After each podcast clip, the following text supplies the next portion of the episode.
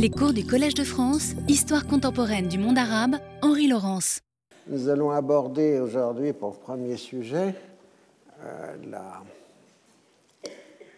euh, les événements d'Iran dont la marque reste encore jour très forte et vous verrez que dans l'essai de synthèse que j'essaye de vous donner, les choses apparaissent un peu plus compliquées que ce qu'on la présente sommairement par-ci ou par-là. Donc vous vous rappelez, euh, le pétrole iranien a été nationalisé et euh, le Premier ministre Mossadegh euh, a mené une campagne très populaire sur ce thème. Alors, première question est juridique. L'Angleterre a saisi la Cour internationale de justice et l'Iran a plaidé qu'il s'agit d'un différend privé et non pas d'un différend public. Et donc, euh, par conséquent, la Cour internationale de justice n'est pas euh, compétente. Mais du coup, l'anglo-iranien, si on considère que c'est un différend privé, est en droit de menacer en justice toute compagnie, enfin, toute personne morale qui achèterait du pétrole iranien, euh, puisqu'il considérait que c'est du pétrole qui lui appartient. Et de toute façon, euh, l'anglo-iranienne a à sa disposition la solidarité efficace des autres sœurs. Vous savez, à l'époque, on dit qu'il y a sept majors, les sept sœurs, cinq américaines, deux britanniques et hollandaises, plus une huitième qui, est plus petite que les autres, euh, qui est française euh, qui deviendra le groupe total. Mais euh, donc, on parle surtout des sept sœurs. Alors, le- les Anglais, non seulement organisent le boycott du pétrole iranien, mais aussi agissent pour qu'on n'envoie pas de techniciens occidentaux euh, travailler sur les installations pétrolières.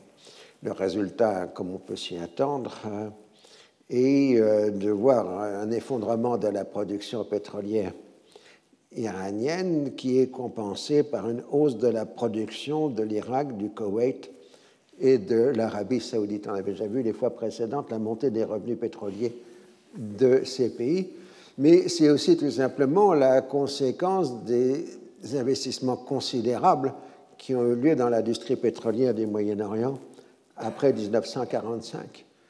Vous savez, l'industrie pétrolière peut être considérée, surtout à cette époque, comme une industrie très rentable, mais elle implique des investissements très lourds. hein. C'est bien pour ça que les particuliers euh, ne sont pas dans ce domaine, sauf aux États-Unis avec les compagnies indépendantes. Et euh, donc, euh, on est toujours à une époque où le marché pétrolier est cartélisé, comme on dit, du, puits à la pompe. C'est-à-dire que les compagnies s'entendent entre elles pour fixer un prix de vente euh, du pétrole. Alors, en plus, dernier point, même si les techniciens iraniens avaient la possibilité de produire du pétrole et de trouver des clients, il aurait fallu trouver des navires pétroliers. Et là encore, euh, les sept sœurs contrôlent le marché de l'affrètement naval, soit parce qu'elles ont leur propre flotte de pétroliers, soit les armateurs, comme Onassis, ben, ils dépendent directement des commandes des sept sœurs, des affrètements des sept sœurs. Et donc, elles ne vont pas se brouiller euh, avec euh, ces compagnies. Alors l'Iran tente de négocier avec la BIRD, la Banque internationale pour la reconstruction et le développement, l'actuelle Banque mondiale, mais les demandes iraniennes d'exclusion de personnel britannique euh, sont refusées et la fixation du prix du pétrole aussi, la, euh, la Banque internationale considérant que les prix de vente que l'Iran exige sont supérieurs au marché mondial et donc n'a aucune chance d'être compétitif. Enfin, l'Iran a, toujours euh, un accès bloqué à ses avoirs sterling, ce qu'on appelle les balances sterling qui sont à Londres. Donc le résultat, c'est un effondrement du, de la production pétrolière, mais bon, l'Iran est encore un peu archaïque à cette époque-là, et donc euh, l'industrie locale profite de l'effondrement des importations qui suivent l'effondrement des revenus euh, pétroliers. C'est le même problème qui se pose aujourd'hui, mais les effets sont beaucoup plus néfastes aujourd'hui que dans les années 50. Alors en Iran, bon, vous avez les notables qui sont maîtres en fait des campagnes et qui ne sont pas nécessairement tout à fait favorables à la politique de Mossadegh, et c'est eux qui sont importants dans les élections. Vous avez le Front National donc, de Mossadegh, le TUDE, le parti TUDE qui est le nom du Parti communiste euh, iranien, T-U-D-E-H, et puis vous avez les nationalistes religieux euh, de l'ayatollah Kashani, dont vous voyez la tête sympathique ici euh, s'afficher. Vous remarquerez que les mollahs font toujours une tête renfrognée sur leurs euh, photos. Euh, il suffit de voir à Beyrouth, etc. Vous trouvez jamais un qui sourit. Euh, c'est une spécificité chiite, apparemment. donc, le TUDE accuse la nationalisation du pétrole de n'être qu'une manipulation des Américains pour s'emparer des ressources pétrolières jusque-là détenues par les Britanniques ils sont tout à fait dans la logique stalinienne. Staline était persuadé que le capitalisme américain combattrait le capitalisme britannique. Et comme ça ne marche pas depuis 1945, là, il voit dans les affaires iraniennes euh, l'application de sa doctrine de l'affrontement euh, des impérialismes euh, occidentaux. Alors, les religieux, même s'ils ont approuvé la, nationalisation, la nationalisation, sont plus intéressés au respect de la loi religieuse qu'à la question du pétrole. Et Kachani, je vous l'ai expliqué la fois précédente, qui souhaite se présenter un peu comme le futur maître de l'ensemble de l'islam, fait même des offres de service aux Américains en disant que si on l'accepte, si ces derniers ne s'agèrent pas dans les affaires iraniennes et le soutiennent, y compris matériellement, dans son ambition, eh ben, il pourrait traiter, lui, avec les Américains on voit très bien la situation aux élections de début 1952 en Iran. Mossadegh euh, arrête rapidement le processus électoral parce que les notables sont en train de rapporter la majorité des députés à la Chambre, vu leur poids euh, dans les campagnes. Donc, dans le nouveau Parlement qui, qui n'a que la moitié de ses députés, le Front National n'a que 30 sièges et les opposants déclarés à peu près autant et euh, le Tudé n'a pas de siège grâce à différentes manipulations, et c'est une des faiblesses de Mossadegh. Il va en fait gouverner exclusivement à partir de la rue parce qu'il n'a pas de soutien parlementaire. Et donc c'est par les manifestations de rue euh, qu'il arrive à imposer sa volonté. Alors en mi-juillet 52, il y a une épreuve de force euh, entre Mossadegh et le Shah pour le contrôle de l'armée. Et, ça, et finalement, euh, Mossadegh euh, l'emporte. Et euh, donc, Mossadegh se maintient au pouvoir. S'il sort fortifié, de cette crise, là c'est donc Kashani et Mossadegh ensemble, eh ben, il peut mener une opération de l'armée et il a renforcé ses pouvoirs. Mais le problème, c'est qu'il ne règle pas les difficultés économiques euh, du pays. Et les Mossadegh, à juste titre, considèrent de plus en plus que les Américains soutiennent le Shah, donc il prend un ton de plus en plus hostile aux États-Unis. Mais le véritable problème, c'est que Kashani revendique de plus en plus de pouvoir à Mossadegh, ce que refuse Mossadegh. Euh, Kashani a été élu président du Parlement et Mossadegh est euh, Premier ministre.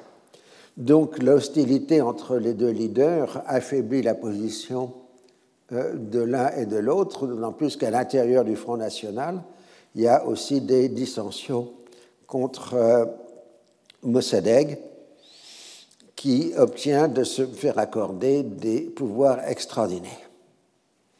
Alors, depuis le retour de Churchill au pouvoir en Grande-Bretagne, des discussions ont commencé entre les Britanniques et les Américains pour organiser un renversement du pouvoir en Iran. Des contacts sont pris avec des personnalités iraniennes et la CIA travaille aussi à la possibilité d'organiser un soulèvement tribal contre Mossadegh. Et pour contrer la subversion britannique, Mossadegh rompt les relations diplomatiques avec la Grande-Bretagne le 22 octobre 1952. on cherche toujours des solutions politiques, si vous voulez, à la crise pétrolière. Euh, la question essentielle est celle de l'indemnisation euh, de l'anglo-iranienne ou de ces installations. Dans quelle mesure doit-on prendre en compte la durée restante de la concession? C'est toujours le problème pour euh, ce type de nationalisation. Il y a à la fois le réel, le tangible, c'est-à-dire les installations, et l'immatériel, qui est la valeur de la concession en fonction du nombre d'années qui lui restent mais Mossadegh ne veut pas entendre parler d'une indemnisation euh, de l'anglo-iranienne. Et euh, après toute une série de propositions, Mossadegh les rejette tous parce qu'il a peur de voir les finances iraniennes euh, obérées par le coût des indemnisations. Là, c'est comme pour l'Égypte, il y a la mémoire de la façon dont les Occidentaux se sont emparés de l'économie euh, par la dette au XIXe siècle. Et euh, donc Mossadegh ne veut pas parler d'indemnisation parce que ça créerait une dette importante en Iran. Et donc, en conséquence, ce serait un risque dangereux pour euh, la dépendance du pays. Alors, en mars 53, c'est fini, il n'y a plus de négociations. Et sur le plan intérieur, Mossadegh est de plus en plus isolé, ses compétiteurs ne se rendent pas compte qu'en jouant la lutte contre Mossadegh, ils favorisent en fait un retour au pouvoir de l'autoritarisme. Alors la question est que Mossadegh est aussi victime de sa rhétorique. Il a expliqué pendant des années aux Américains qu'il était l'ultime recours face aux communistes. Donc les Américains se disent, ben, s'il y a le recours contre le communisme, ah ben, c'est que les communistes risquent de prendre le pouvoir en Iran, donc il faut les empêcher. Donc si on élimine Mossadegh, euh, on pourra euh, empêcher l'arrivée des communistes. Et comme je vous l'ai expliqué, Eisenhower est un homme de la Seconde Guerre mondiale, un militaire. Et les opérations clandestines, etc., ça fait partie du travail militaire de la coalition qu'il a menée sur le terrain en Afrique du Nord, puis en Europe de l'Ouest durant la Seconde Guerre mondiale. Il n'a aucun scrupule à utiliser les opérations euh, clandestines. Donc, à la fin février 1953, les services américains et britanniques s'entendent pour la mise en place d'une action préventive, officiellement pour empêcher enfin en théorie plutôt pour empêcher le Tudeh de s'emparer du pouvoir, d'où la nécessité de prendre, reprendre contact avec le chat et ses compagnons, et en particulier, il y a euh, l'ancien militaire Fazlollah Zaidi, général, euh, qui pourrait être l'homme de substitution à Mossadegh, d'autant plus qu'il a le soutien aussi de Kachani, donc euh, des euh, Mollahs. À ce moment-là, en février 52, 53, le Shah semble avoir décidé à prendre des vacances à l'étranger euh, et on organise des manifestations pour prendre sa défense pour qu'il ne s'exile pas chassé par Mossadegh et les manifestants s'en prennent à Mossadegh qui risque à un moment d'être lynché par la manifestant. Et il semble que cette manifestation a été organisée par, euh, par euh, Kashani, c'est-à-dire donc par euh, les religieux. En tout cas, on prépare le coup d'État par une campagne de propagande, diffusion de fausses nouvelles et manœuvres diverses d'intimidation. Euh, les fake news, c'est pas au XXIe siècle qu'on les a inventées. Hein. Euh, c'est une pratique ancienne et donc les services britanniques et américains en répondent énormément, en particulier en mettant le paquet sur la menace communiste, ce qui conduit les religieux à prendre leur distance de Mossadegh, qui leur apparaît maintenant comme un ennemi de l'islam. Alors, euh, l'opération commune anglo-américaine entre dans les codes sous le nom de TP, euh, Today Party, Ajax. Ajax semble-t-il référence à une marque bien connue de détergent. Euh, donc c'est TP Ajax et chez les Américains, et opération Boot, B2OT, chez les Britanniques. Et devinez qui vous retrouvez? Aux manettes euh, de l'opération du côté américain, Kermit Roosevelt, qui, quand il ne fait pas les entretiens avec Nasser, est en Iran pour organiser le coup d'État. Euh, les Américains prennent la direction du mouvement puisque les Britanniques, ayant perdu leur ambassade, ont beaucoup moins de possibilités euh, de mouvement. Alors la manœuvre est conçue dans l'idée de créer une majorité au Parlement qui renverserait le gouvernement et on distribue de l'argent aux députés dans ce sens. Avec euh, la détérioration de la situation économique, on peut espérer euh, que l'affaire euh, serait faisable. Et puis il faut bien considérer qu'en 1953, l'État iranien est un, État encore très faible, et en particulier ses services de sécurité sont totalement embryonnaires. Euh, ni l'armée ni les services de sécurité ne sont des institutions solides en 1953. Quelques décennies de révolution arabe et islamique permettront enfin d'avoir de bonnes dictatures bien équipées dans ces domaines. Mossadegh est le seul vrai libéral de l'histoire iranienne. Par un principe, il est hostile aux mesures de force et il n'en a pas les moyens. Il compte sur sa popularité, mais cette dernière décline. Le 11 juillet 1953, Eisenhower et Foster Dulles donnent le feu vert pour euh, l'opération TP Ajax, et selon une règle qu'on retrouvera dans un certain nombre de coups d'État, on dresse, euh, les services américains dressent la liste des personnes à arrêter. C'est un terme poli. Euh, dans les coups d'État prochains, en Irak ou en Indonésie, c'est des personnes à exécuter. Mais on est en guerre froide. Le 14 juillet 1953, Mossadegh lance l'épreuve de force en appelant ses partisans à démissionner du Parlement pour euh, provoquer la dissolution et appelle à la tenue d'un référendum pour le 4 août. Référendum euh, considéré comme étant la réponse à la subversion étrangère. Reste que ce qui compte, c'est euh, la personnalité du chat. Alors celui-ci hésite.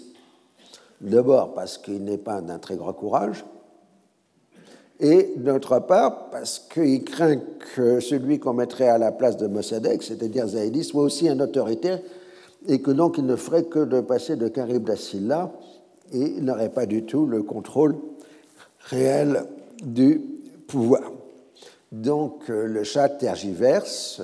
Pour l'histoire, les Américains lui envoient un certain général Schwarzkopf, qui, vous le savez tous, avait été le policier qui avait géré l'affaire du kidnapping de Petit Lindbergh, mais qui surtout, durant la Seconde Guerre mondiale, avait réorganisé la gendarmerie iranienne.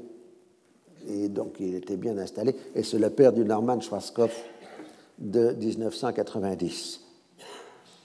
Euh, donc, euh, Schwarzkopf rencontre le chat qui demande encore un délai et Kermit Roosevelt commence à être exaspéré menaçant de tout laisser tomber. Et finalement, le 12 août, euh, le Shah signe les décrets renvoyant Mossadegh et nommant Zaidi. Le référendum boycotté par l'opposition a donné un résultat écrasant en faveur de Mossadegh. Il en profite pour dissoudre le Parlement, mais ni le référendum ni la dissolution n'existent dans la constitution iranienne, ce qui affaiblit sa position légale. D'où une très grande confusion qui s'installe dans le pays. Le 15 août, les comploteurs lancent le mouvement, mais c'est un échec. Dans la matinée du 16, les partisans de Mossadegh semblent devoir l'emporter. Le chat paniqué s'enfuit à Bagdad, puis à Rome. Les manifestants s'en prennent au symbole de la monarchie et l'on parle de proclamer la République. Là, vous avez les manifestants le 19, enfin le 17-18 qui s'en prennent à, la statue de Reza le fondateur de la dynastie. Pourtant, Zahedi et Roosevelt continuent d'agir clandestinement. Une action de propagande est lancée affirmant la légalité du renvoi de Mossadegh. C'est lui qui a agi contre la Constitution. On organise une fausse manifestation du Tudeh à Téhéran avec de nombreux actes de violence. D'authentiques militants du parti y participent, ne s'étant pas rendu compte qu'il s'agissait d'une provocation organisée par les comploteurs et la CIA et croyant se trouver dans un mouvement populaire spontané. Les événements du 17 et 18 août déconsidèrent Mossadegh, qui est obligé d'interdire les manifestations en sa faveur. Et le 19, la foule subtenant les comploteurs euh, prend le contrôle de Téhéran et l'armée rejoint la foule et bascule du côté du Shah. Et surtout, les religieux soutiennent le coup d'État. Cette fois, on fait sérieusement le travail, c'est-à-dire qu'on prend le contrôle des ministères. Et le soir, le Zahedi peut s'exprimer à la radio. Après de violents combats qui ont fait environ 200 morts, Mossadegh se rend dans d'autres combats dans le pays, on compte une centaine de morts et les dernières poches de résistance sont éliminées les jours suivants. Donc là, c'est la maison de Mossadegh qui a été prise d'assaut euh, par euh, les manifestants. Le Shah rentre dans son pays le 22 août. Zahedi mène une répression très dure. Nombreux militants du Front National et des Tudés sont arrêtés et plusieurs dizaines seront exécutés. Il ne reste plus qu'un pluralisme de façade. Une aide financière considérable est immédiatement accordée par les États-Unis. Alors on ne peut pas exécuter Mossadegh, on lui fait un simple procès pour rébellion, et il sera condamné à trois ans de prison, puis ensuite il sera en résidence surveillée jusqu'à sa mort en 1967. Kachani déconsidéré, perdra toute influence et mourra en 1962. Jusqu'à aujourd'hui, de vifs débats portent sur l'interprétation des événements. Kermit Roosevelt s'est attribué immédiatement le rôle principal, même aux dépens des autres acteurs américains, tandis que les Britanniques ont choisi la discrétion. Kermit Roosevelt, même quelques années après, dans les années 70, publiera un récit sur la façon dont elle a organisé le coup d'État euh, en Iran. Et les spécialistes de la CIA, on on n'a jamais vu un tel tissu de mensonges. Euh, vous trouverez sur les sites américains spécialisés dans l'histoire du renseignement des analyses tout à fait détaillées de cette affaire. Les Eisenhower et Dulles, enfin les Dulles, les deux frères, se sont félicités d'avoir sauvé l'Iran, rappelez le syndrome de la perte de la Chine, et d'avoir évité une seconde Corée. Les partisans du Shah ont évoqué un soulèvement patriotique qui aurait renforcé la légitimité dynastique. L'historiographie contemporaine a plutôt tendance à insister sur la part iranienne des événements du 19 août, il est certain qu'avec l'argent des Américains, les comploteurs ont su utiliser ce jour-là des structures traditionnelles urbaines comme des corporations de métiers et des relations de clientèle entre notables et habitants des vieux quartiers. Pour le moins, les autorités religieuses ont toléré, voire encouragé les manifestants. Donc, euh, la part à la fois des structures traditionnelles et des religieux a été essentiel dans la chute euh, de Mossadegh. Alors, juridiquement, on ne peut pas parler de coup d'État militaire, puisque le Shah avait le droit constitutionnel de renvoyer Mossadegh et de nommer Zaidi. Mais on peut bien dire que Mossadegh était le seul défenseur dans ce pays des libertés publiques.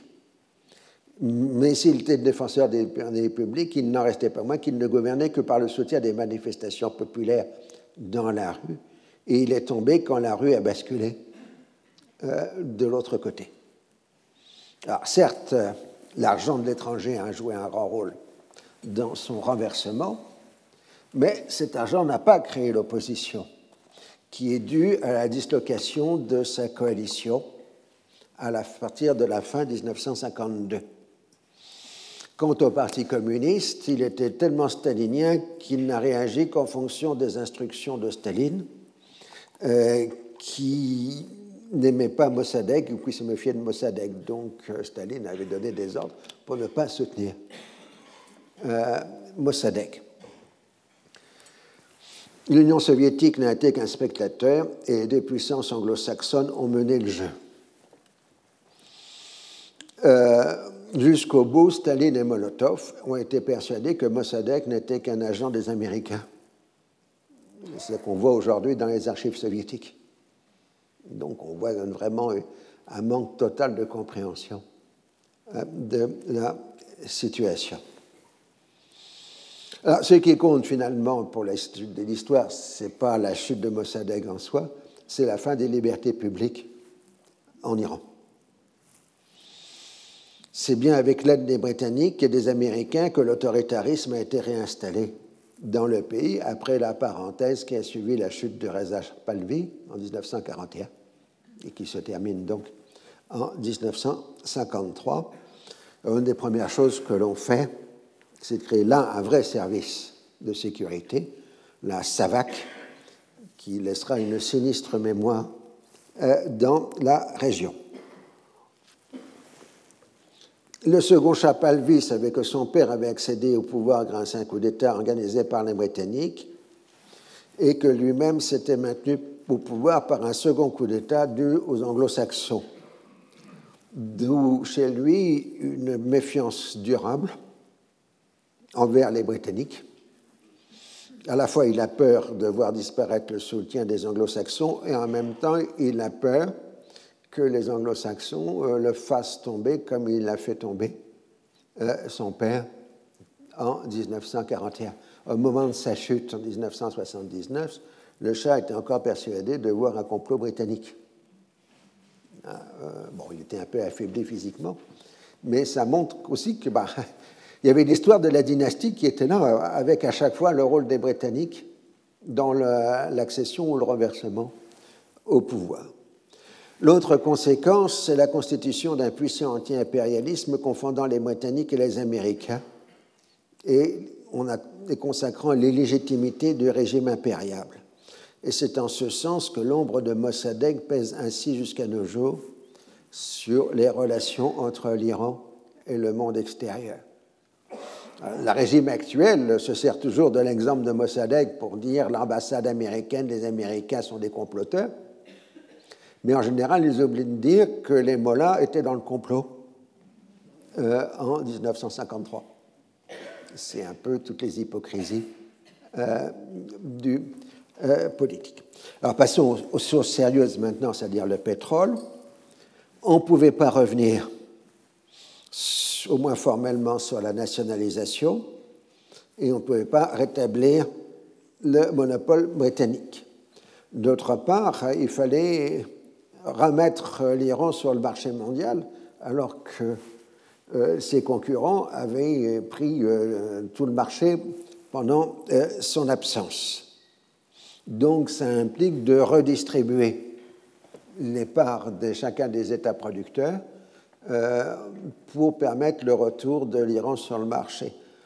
C'est là où on bénéficie quand même de la cartélisation du marché du pétrole qui permet ce genre d'opération, alors qu'aujourd'hui, euh, c'est le libéralisme le plus total. Donc ce serait, beaucoup, ce serait beaucoup plus compliqué de ramener l'Iran sur le marché mondial dans la crise actuelle que ça a été en 1953-54.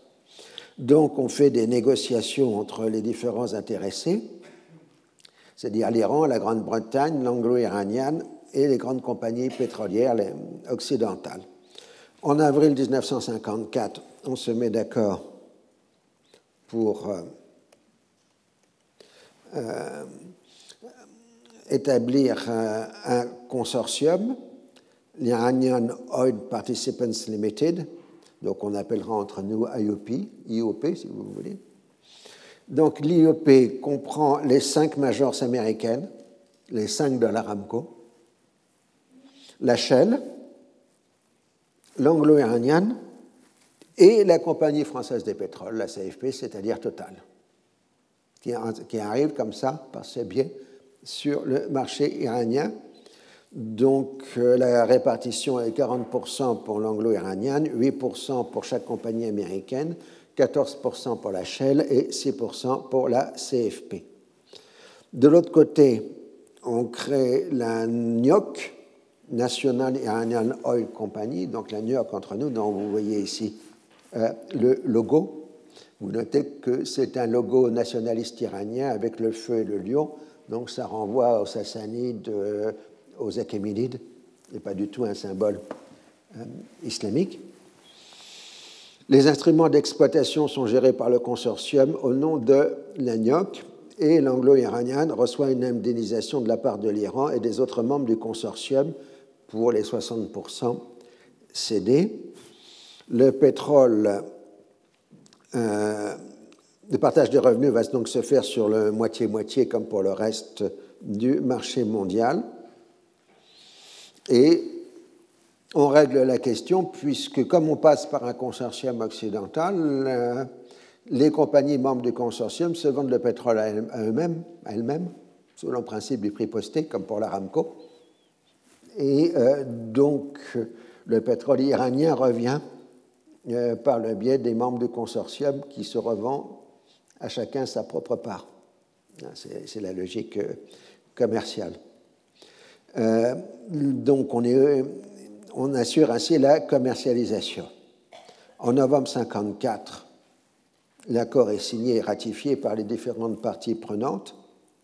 Et du coup, euh, pour euh, effacer le passif historique en quelque sorte, l'anglo-iranienne change de nom pour prendre euh, le nom de sa marque de distribution. Donc c'est la British Petroleum, la BP, que vous connaissez, puisqu'elle est présente en France, entre autres. Hein, euh, donc, euh, la BP existait déjà, c'était la marque de distribution, mais maintenant, ça devient le nom officiel de la euh, compagnie. Et la BP s'est largement restructurée durant la crise en trouvant aussi de nouveaux approvisionnements, mais essentiellement encore au Moyen-Orient. Donc maintenant, la cartalisation est à peu près achevée puisque les 7 plus 1, les 7 sœurs, plus euh, la Compagnie française des pétroles, contrôle l'essentiel de la production pétrolière euh, du Moyen-Orient. Et on a donc à la fois des critiques véhémentes euh, contre cette cartélisation par les partisans des, des systèmes de concurrence, et aussi la contestation des, des sept par les compagnies indépendantes. Mais de l'autre côté, les sept sœurs, euh, plus la CFP, donc les huit si vous voulez, euh, répondent que les huit compagnies prennent en charge des investissements, particulièrement l'eau, et surtout assurent l'approvisionnement du monde soviétique à un prix compatible avec l'accélération de la croissance économique de la période qui sera appelée les Trente Glorieuses, puisque le moteur énergétique des Trente Glorieuses, c'est le pétrole du Moyen-Orient, c'est le fait que la cartélisation du pétrole permettra à l'Europe de disposer d'un pétrole abondant à un prix modéré et de façon assurée. Et euh, donc l'épisode de la chute de Mossadegh concrétise encore cette domination euh, des majors sur le marché pétrolier. on va changer de sujet puisqu'on va aller vers la rangée nord maintenant, le Northern Tier. Vous vous rappelez que quand Dulles s'était passé à Ankara, il avait vu Manderes. Manderes lui avait soumis l'idée d'une alliance allant de la Méditerranée au Pakistan.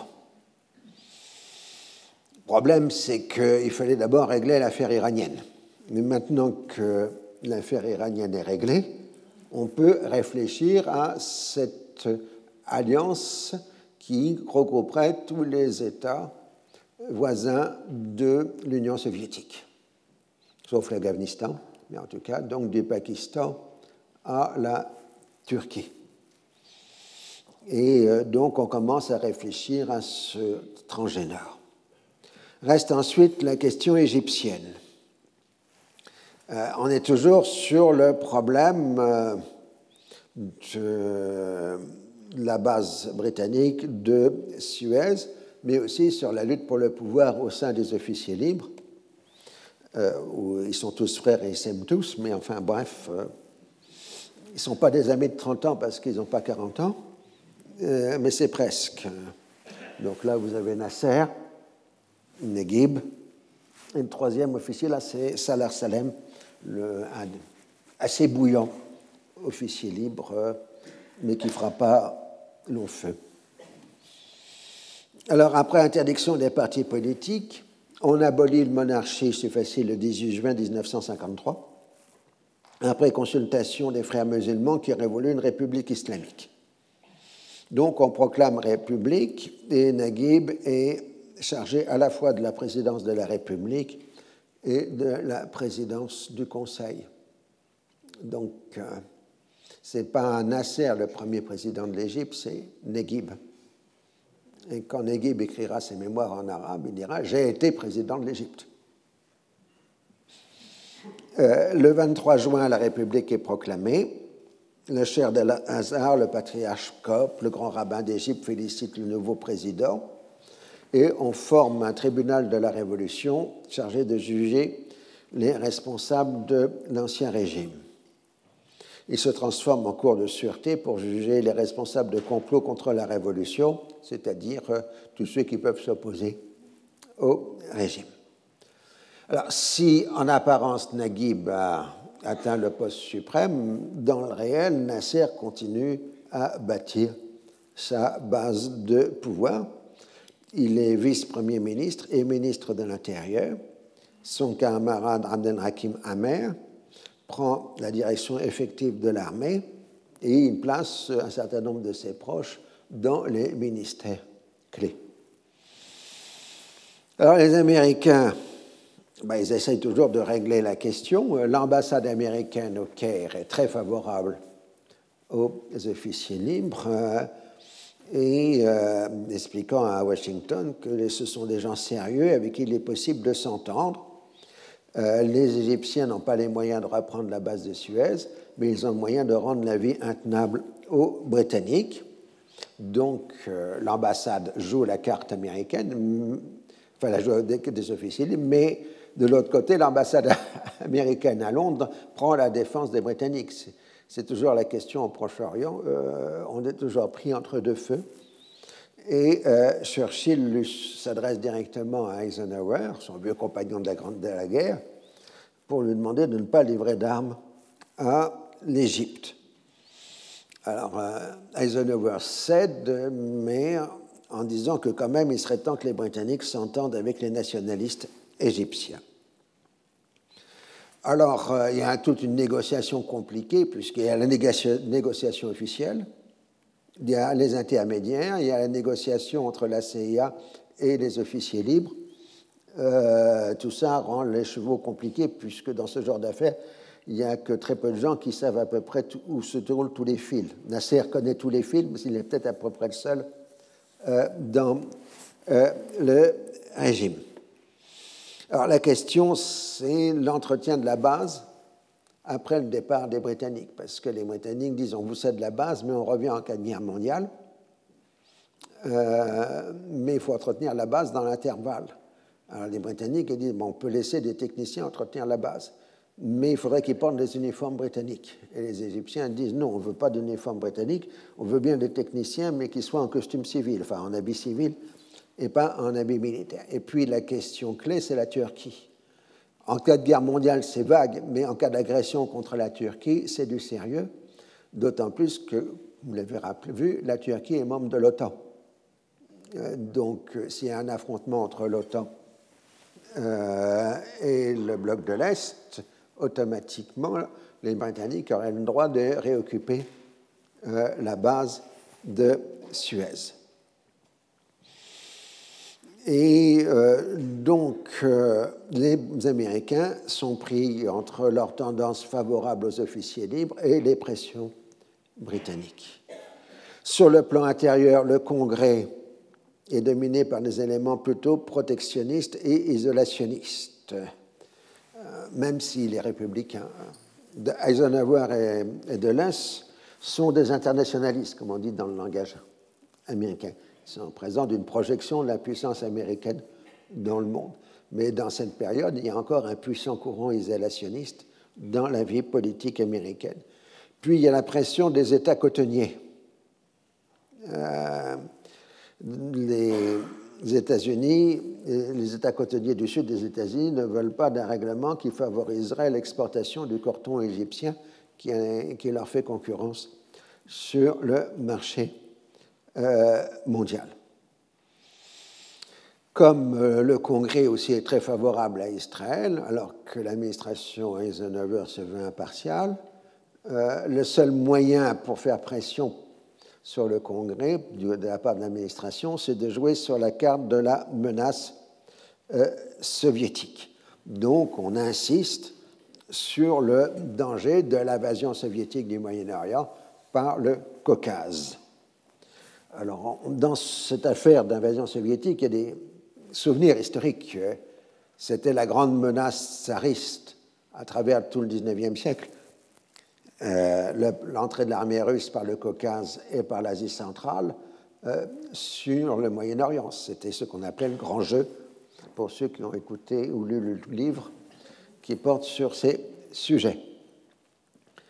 Euh, donc il y a ça, et puis il y a le souvenir de 1942 qui est tout frais. En 1942, les Allemands étaient arrivés dans le Caucase et menaçaient le Moyen-Orient. Alors les Soviétiques peuvent prendre euh, leur place. Alors le problème, c'est que si on se rend bien compte de cette menace soviétique, les hommes politiques, les partisans du les, les, membres du Congrès voudraient quand même que quand on donne de l'argent, les gens vous disent merci. Et en général, les Arabes considèrent ça comme, un, comme un dû.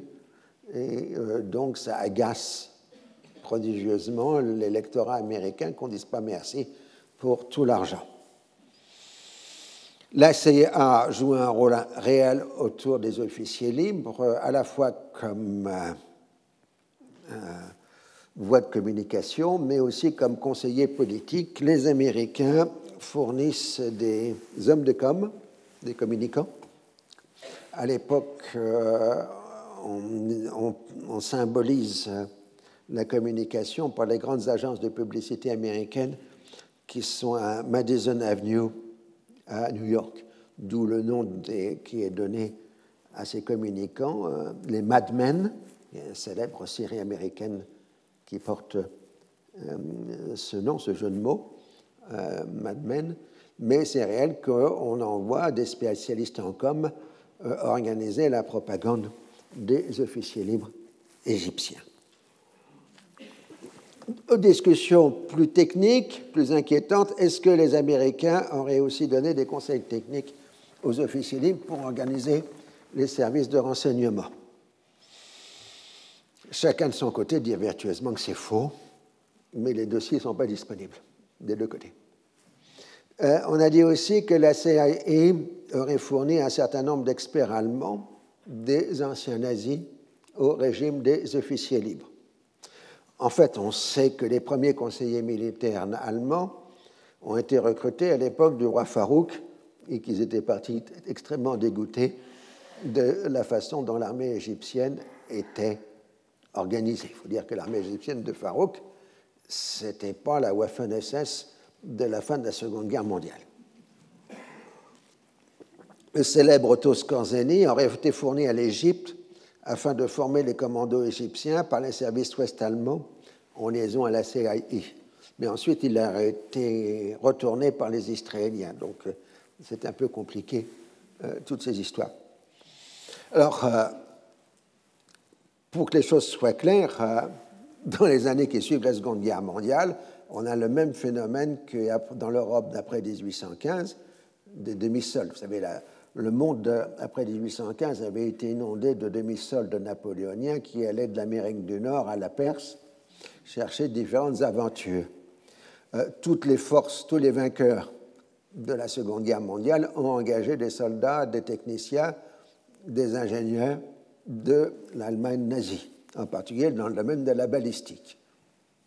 Euh, pour un simple rappel, sur les 73 000 légionnaires, donc soldats étrangers engagés par la France dans la guerre d'Indochine, 30 000 étaient les Allemands, dont l'essentiel avait servi dans les armées d'Hitler. Hein, euh, donc, euh, ça rappelle ça, dit la blague, vrai ou fausse, mais c'était la blague. On disait qu'à Dien Bien Phu, on parlait plus le français du côté du Viet Minh que dans l'armée française. Euh, mais il faut se rappeler cette présence très importante euh, dans la Légion. Euh, dans la 310e session de Chant de Fer, c'est Bruno Crémet qui joue un, rôle d'ancien officier allemand. c'est une réalité. Ceci simplement pour comprendre que si l'Égypte reçoit quelques officiers allemands, il y en a beaucoup plus dans les armées occidentales à la même période.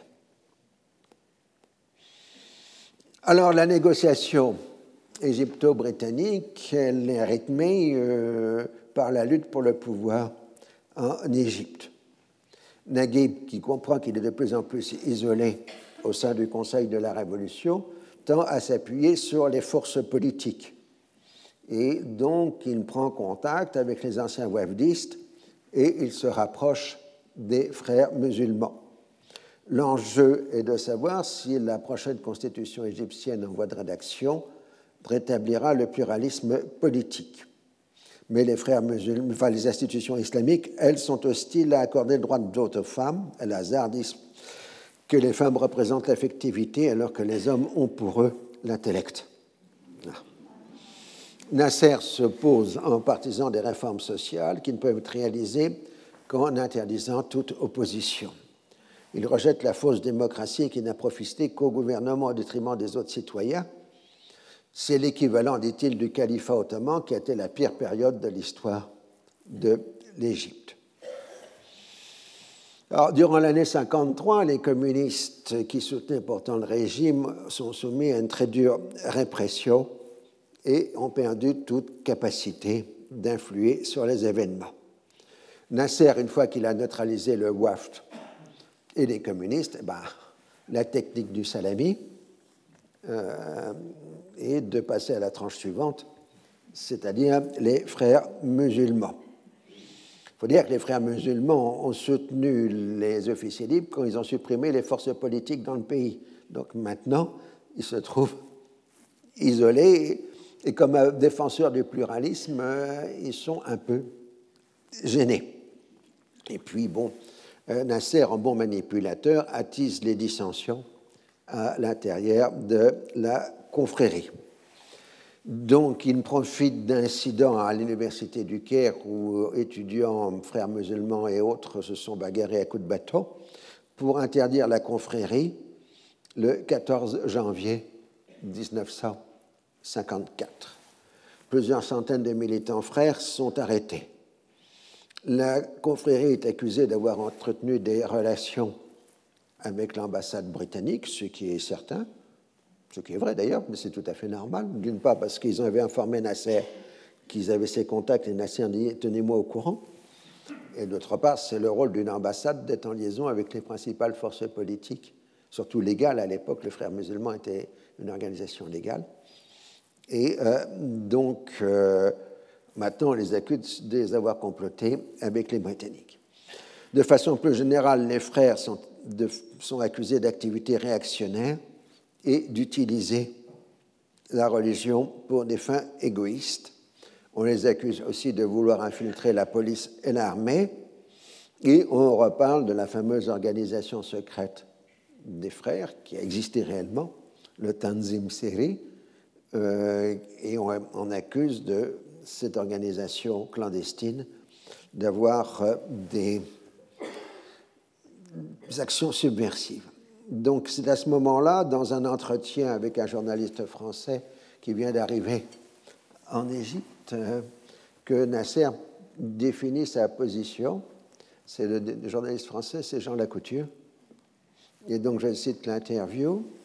Nous avons décidé de briser la confrérie des frères musulmans car depuis le début de la Révolution, elle avait entrepris de noyauter l'armée et la police, préparant ainsi une guerre sainte contre nous. Nous avions essayé de collaborer loyalement avec les frères musulmans à la condition qu'ils cantonnent leur activité sur le terrain religieux. Mais ils n'ignoraient pas que la seule chance de renverser le régime était de travailler à l'intérieur de l'armée. Là, ils se sont heurtés à l'organisation secrète des officiers libres, celle même qui renversa Farouk et qui reste aujourd'hui l'armature de la République. La confrérie des frères musulmans avait fini par installer un État dans l'État. Leur chef Udaibi, qui avait pourtant collaboré avec Farouk, prétendait prendre le Coran comme seule règle de conduite. Pour ma part, je n'ai jamais encore compris comment l'on peut gouverner selon le Coran seul. On peut en tirer toutes les interprétations, et la mienne en tout cas n'est pas celle de ces fanatiques.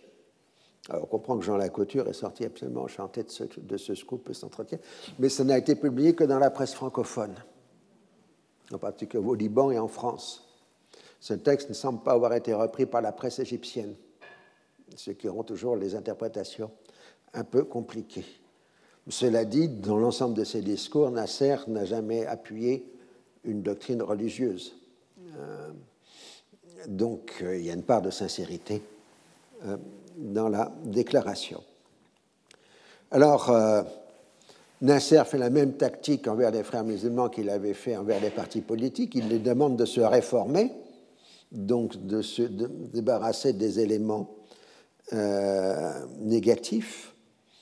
Et ensuite, une fois qu'ils seront là, ils seront officiellement rétablis. en fait, le parti est à ce moment-là épuisé, on peut l'éliminer totalement. Donc euh, la confrérie reste dans un état de semi-clandestinité. Naguib, qui a endossé toutes les décisions du Conseil de commandement, lui cherche à établir sa popularité et s'est dissocié de la décision de dissoudre les frères musulmans. Il se sent en force parce que le Soudan vient d'élire un parlement majoritairement pro-égyptien, succès qui lui est attribué puisque Naguib avait des fortes relations avec le Soudan. Et il se lance dans la confrontation avec Nasser, qui lui contrôle le commandement de la révolution.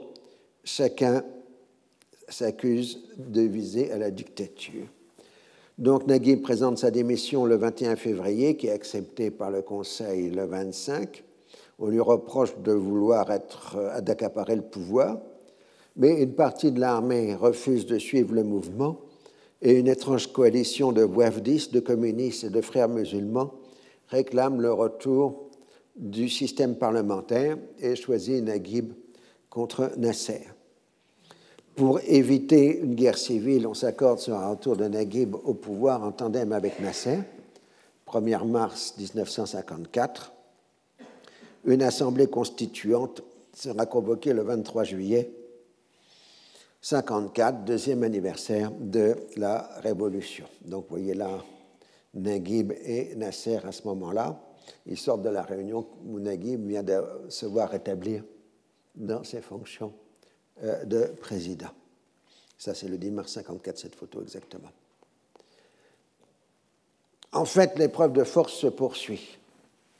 Nasser fait arrêter plusieurs centaines de partisans de Naguib, allant de la gauche aux frères musulmans pour complot contre un révolutionnaire. Et à partir de la fin mars, il fait propagande sur le choix à faire entre la révolution et le retour à l'ancien régime. Son thème, c'est la révolution contre la réaction. Le retour du WAFT au pouvoir signerait le retour des féodaux hectariens au pouvoir et la fin de la réforme agraire. C'est au nom de la révolution que Nasser euh, fait propagande pour l'interdiction du pluralisme euh, politique. En s'appuyant sur les syndicats et le parti du groupement de la Révolution, il reprend effectivement le pouvoir, tandis que les frères musulmans abandonnent Naguib. Et donc, euh, les adversaires de Nasser se dissolvent progressivement et finalement, Naguib cède refusant de se lancer dans une guerre civile. Le 17 avril 1954, Nasser devient Premier ministre et chef du Conseil de la Révolution. Euh, Naguib conserve le titre de président de l'Égypte, mais sans aucun pouvoir effectif. Les frères musulmans s'aperçoivent qu'ils ont été roulés encore une fois.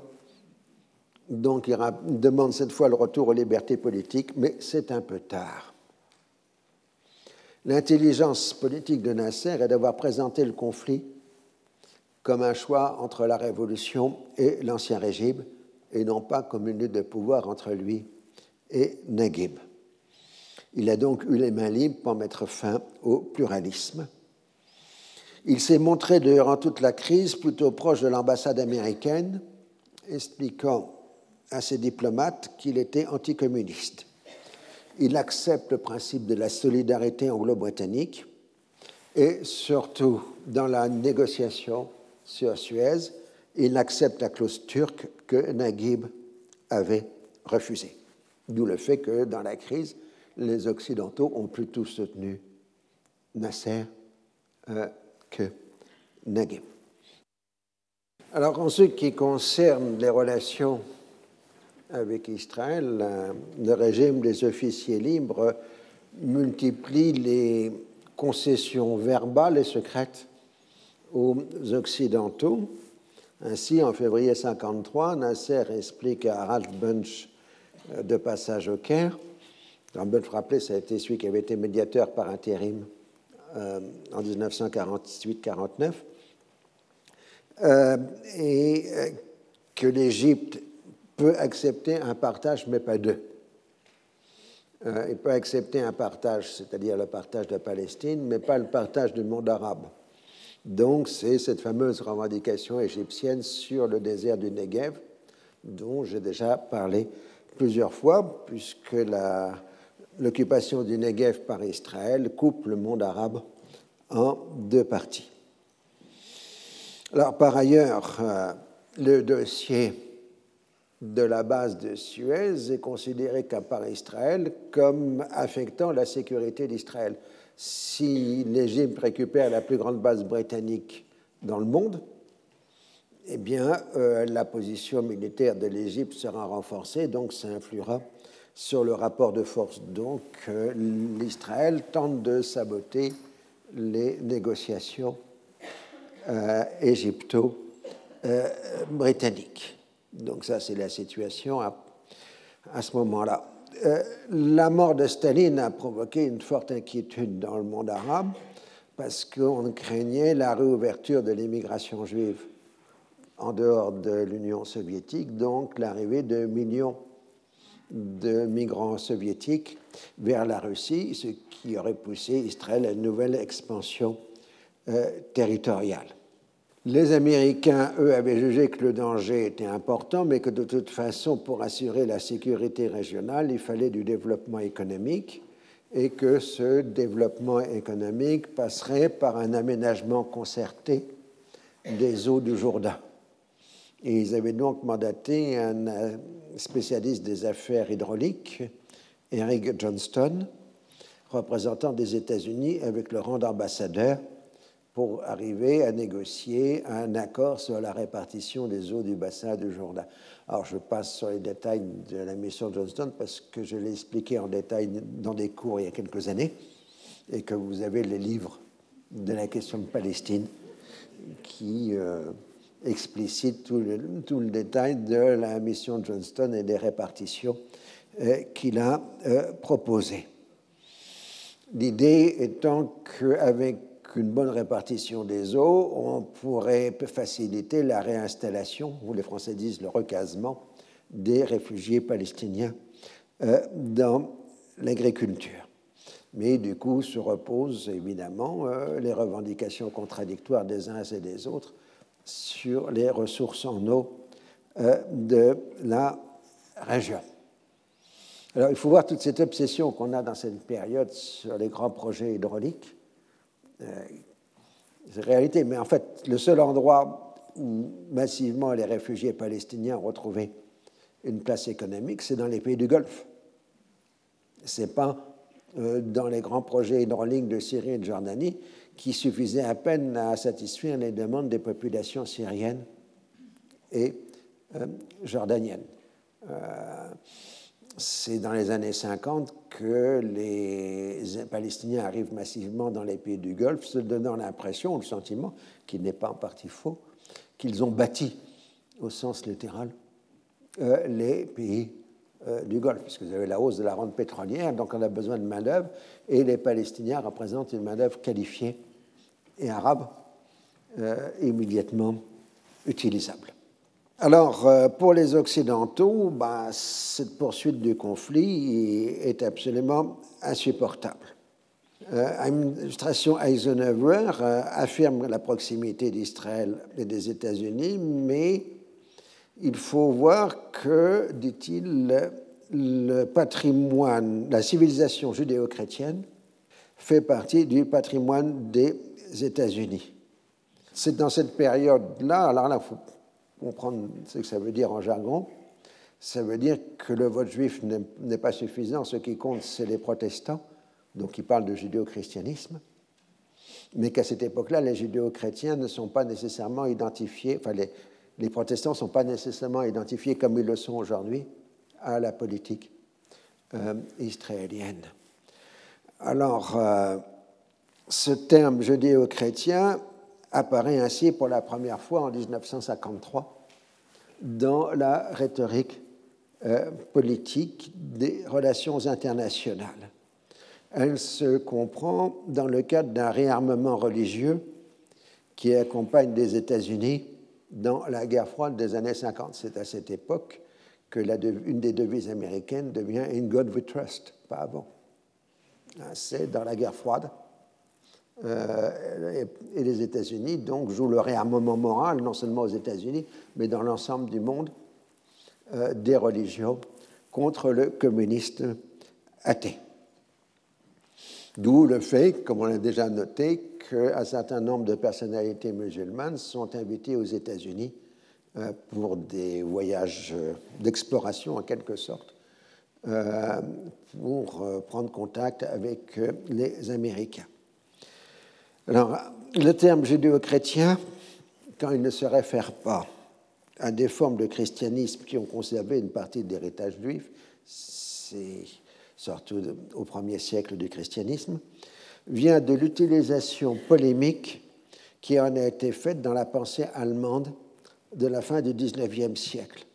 C'était la critique de la morale du ressentiment, chez Nietzsche par exemple, euh, dans l'Antéchrist, euh, cette morale de ressentiment étant identifiée aux judéo-chrétiens.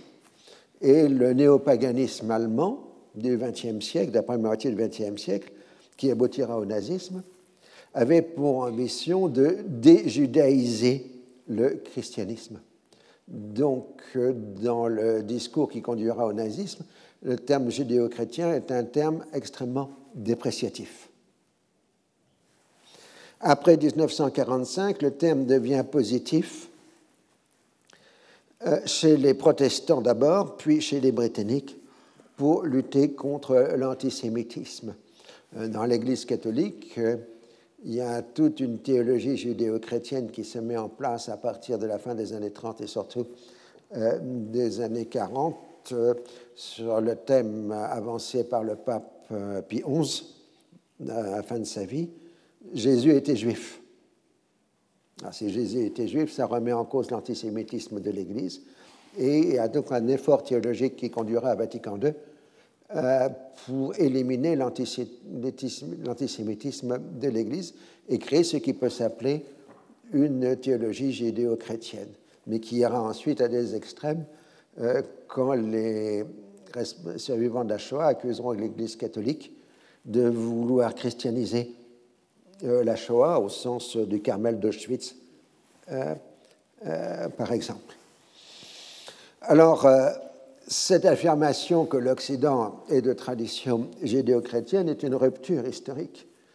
les gens de la Troisième République en France ou ailleurs, enfin, dans la même période, considéraient qu'ils descendaient de la Grèce et de Rome avec les Lumières en relais et que les Juifs n'avaient rien à faire avec euh, le circuit de l'histoire, de la raison, de la liberté, euh, etc.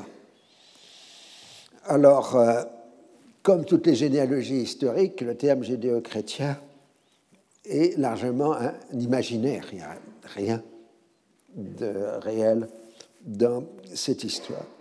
Alors, ultérieurement, aux années 50, on a voulu élargir la notion de judéo-christianisme en y intégrant la tradition abrahamique pour y mettre l'islam. Mais il est bien clair qu'aujourd'hui, l'usage massif de la référence judéo-chrétienne n'est plutôt ressenti comme euh, un refoulement de l'islam, une exclusion euh, de l'islam. Ou en tout cas, il est ressenti comme ça euh, chez beaucoup de musulmans. Alors, sans faire de plaisanterie, mais c'est tout à fait un autre sujet, la seule réalisation concrète dans l'histoire de, la de la réunion du christianisme et du judaïsme, c'est l'islam, qui est la jonction et la production euh, des deux autres religions, une fois qu'on en a une vision historique et non pas euh, théologique. Mais ceci est un excursus. revenons donc à nos Égyptiens. Alors, euh, les Américains votent le judéo-christianisme dans les relations avec Israël, mais Nasser voit dans Israël l'impérialisme.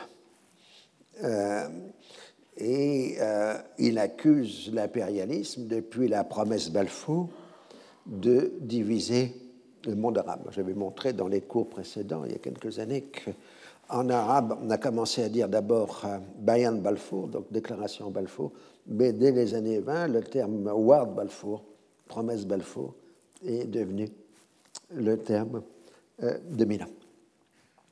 Donc, euh, c'est l'Angleterre qui a encouragé les Juifs occupés de la Palestine à éliminer le peuple arabe. C'est elle qui est responsable de la catastrophe de la Nakba de Palestine. C'est l'ensemble de la nation arabe qui est visée par le plan de l'impérialisme. Et Nasser s'en prend aux responsables arabes, qui savent très bien cela, mais qui ne font rien, qui disent dans leur discours le prétendu État d'Israël, mais qui se contentent seulement de parler. Et dans ses discours publics, il affirme maintenant qu'il faut combattre l'impérialisme qui a planifié la catastrophe de Palestine et qui planifie les catastrophes de l'ensemble des pays arabes. Alors tout ça est alimenté par cette guerre des frontières dont j'ai déjà parlé plusieurs fois, ce jeu de provocation et de violence réciproque le long des lignes d'armistice, plus la question des hommes démilitarisés. Ce qui entraîne un cycle de vengeance-représailles qui engendre de l'autre côté des vengeances-représailles et ainsi de suite. Alors, quand le coup est un peu trop violent de la part des Israéliens, les Israéliens disent que ce n'est pas de leur faute, mais que ce sont des éléments incontrôlés qui ont fait euh, l'attaque contre la population arabe. Évidemment, c'est l'armée israélienne. Alors, en Israël, le débat fait rage.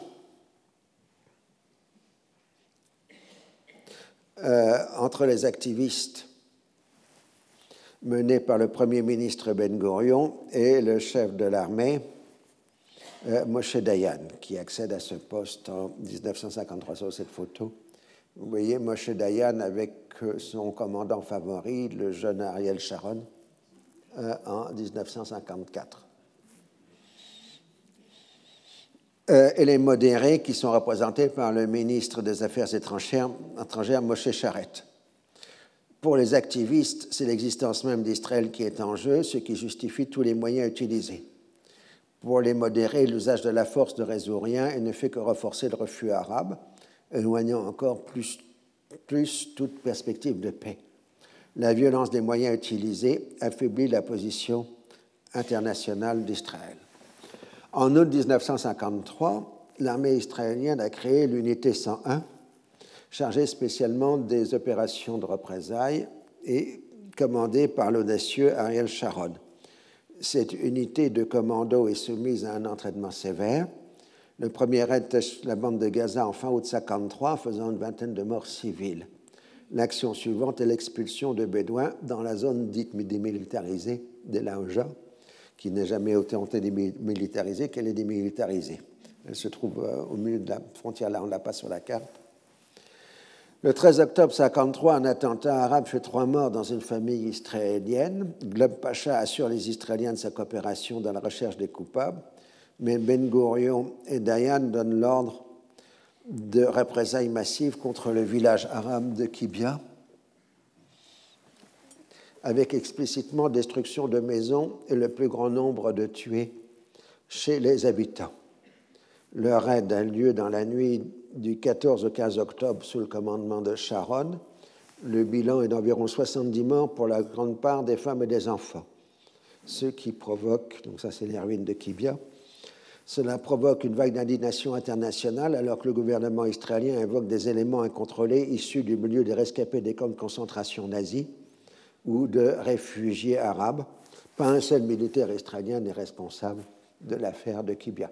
Alors ensuite, on a dit qu'ils se sont trompés, qu'il y a eu des ordres qui ont été mal compris, et ainsi de suite. Mais les ordres sont été clairs de tuer le maximum euh, de gens. L'administration Eisenhower suspend l'aide civile à Israël, ce qui provoque une forte réaction du lobby pro-israélien, en particulier chez des membres du Congrès comme John Fitzgerald Kennedy et Lyndon Johnson, qui apparaissent à ce moment-là dans le Congrès au Sénat comme euh, des partisans affirmés de l'État d'Israël. Donc à ce moment-là, on l'a vu déjà précédemment, euh, Gleb Pacha est pris dans la difficulté que soit il doit éparpiller l'armée jordanienne pour faire face au risque d'attaque israélienne, mais dans ce cas-là, elle est complètement fragmentée et ne peut pas résister à une invasion israélienne, soit il la concentre pour faire face à une éventuelle invasion israélienne. Et euh, dans ce cas-là, il ne euh, protège pas les populations de la Cisjordanie. On a examiné dans les fois précédentes cette affaire. Et euh, donc,